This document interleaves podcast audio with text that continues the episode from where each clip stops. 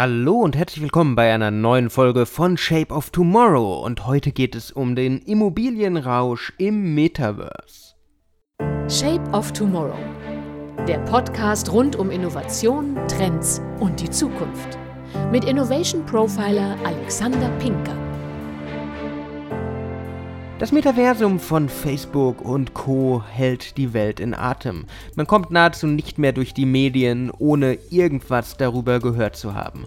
Sei es, welche Aktien man kaufen soll, welche Kryptowährungen momentan ganz besonders relevant sind, um im Metaversum später den richtigen Fuß in der richtigen Tür zu haben sei es darum, welche Technologien, welche Gadgets, welche Hardware und Software gerade fürs Metaversum entwickelt wird. Und auch Facebook beeindruckt immer wieder durch neue Invests, durch neue Möglichkeiten, seit sie ihren Namen auf Meta geändert haben. Mark Zuckerberg zum Beispiel wurde letztens erst mit einem Handschuh beobachtet, der das Greifen im Metaversum möglich machen soll durch bestimmte Ballons, kann man leicht sagen, oder Airbags, die sich aufblasen und damit das Gefühl der Haptik imitiert wird. Natürlich nicht ohne öffentlichen Skandal, weil es gab gleich jemand, der sagt, das Patent liegt bei ihm. Aber darüber will ich heute gar nicht reden. Ich will über den Immobilienrausch im Metaversum sprechen. Und das klingt ein bisschen seltsam, allein weil wir in unserer realen Welt genug Immobilienrausch momentan mitbekommen. Mieten werden immer teurer, Häuser kosten viel Geld, es ist einfach schwierig, ein passendes Grundstück zu finden, um sein eigenes Eigenheim, seinen Traum vom Eigenheim zu verwirklichen. Und jetzt geht das Ganze auch noch im Metaversum los und es ist beeindruckend. Momentan herrscht ein echter Hype um die digitalen Grundstücke. Und für viele Leute und vielleicht auch für euch, liebe Hörerinnen und Hörer, ist das Metaversum immer noch schwer zu greifen. Es ist so eine komplexe virtuelle Welt ganz weit weg wo einige Unternehmen dran arbeiten. Aber wer kauft denn da jetzt virtuelles Land? Naja, wenn man so aktuellen Berichterstattung vom Wall Street Journal oder von T3N oder anderen äh, Glauben schenken darf, ziemlich viele. Die Preise für fiktive Grundstücke haben nämlich einen neuen Meilenstein erreicht. Am Dienstag, also gestern, wurde im Metaverse ein Grundstück für ganze 4,3 Millionen US-Dollar verkauft. Hinter dem Deal steckt die Firma Republic Realm, die momentan einfach durch die Lande zieht und verschiedene Räume, Plätze in 3D-Welten, die es bereits gibt, aufkauft. Das gibt es in verschiedenen Varianten mittlerweile. Etwa 2500 digitale Grundstücke in 19 verschiedenen Welten hat zum Beispiel genau diese Firma schon gekauft. Da herrscht jetzt gerade Planung, was man da alles drauf machen kann, was man damit machen soll. Aber gleichzeitig muss man auch die Frage nach der Vernunft und nach der naja, nach dem Sinn dahinter fragen. Warum über 4 Millionen US-Dollar für ein virtuelles Grundstück in einer Software ausgeben, die noch gar nicht so weit ist, dass man sagen kann, dass die Welt, die gekauft wurden, überhaupt dann noch kompatibel sind, funktionieren werden, existieren werden. Es gibt natürlich viele Firmen, die daran arbeiten, aber wenn wir uns einfach die Entwicklung vom Metaverse oder damals noch Social VR von damals, als Mark Zuckerberg es vor vielen, vielen, vielen, vielen Jahren zum ersten Mal gezeigt hat, bis heute anschauen, wie sich Grafik, wie sich Struktur, wie sich Planungen komplett verändert haben.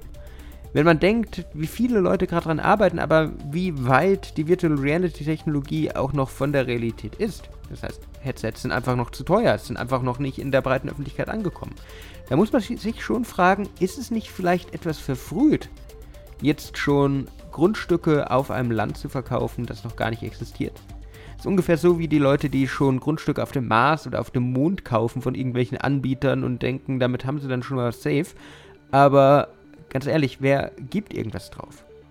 Das Metaversum insgesamt gesagt ist jedoch ein Mysterium. Es ist eine Branche, es ist ein Bereich, der ganz, ganz, ganz viele neue Chancen ermöglicht. Und auch wenn ich jetzt noch nicht so weit gehen würde, dass ich unbedingt Grundstücke im Metaversum kaufen würde, muss man doch sagen, eigene Produkte, neue Software-as-a-Service-Anwendungen dafür bereit zu machen, ist eine extrem interessante Geschichte. Weil die Zukunft wird, ob jetzt bei Meta oder bei irgendeinem anderen Unternehmer, schon in Virtual Reality stärker stattfinden.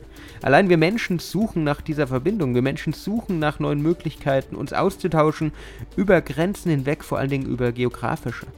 Wenn wir dann auch noch Zeit und Raum verlassen können, wenn wir das Träumen Wirklichkeit werden lassen können, dann ist Meta die Verwirklichung eines Traums, den wir Menschen in Science Fiction schon lange hatten, aber jetzt endlich Realität werden lassen können. Und nicht umsonst denkt man, wenn man sich das Metaverse anguckt, ganz schnell an Ready Player One und Co.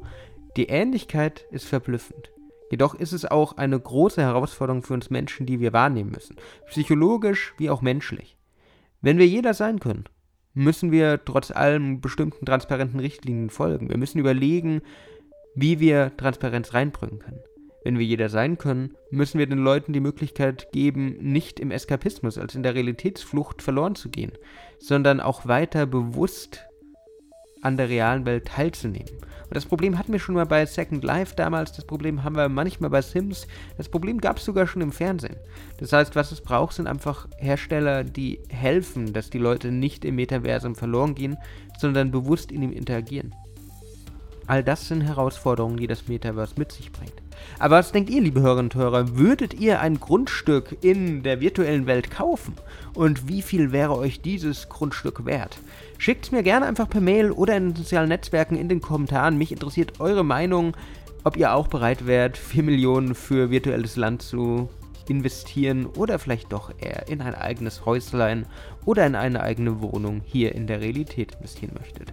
Das war's wieder mit Shape of Tomorrow. Ich hoffe, dass ihr einiges für eure Zukunft mitnehmen konntet. Wenn euch die Folge gefallen hat, würde ich mich freuen, wenn ihr folgt, wenn ihr mir ein Like da lasst. Sonst hören wir uns in der nächsten Woche wieder. Bis dann und ciao.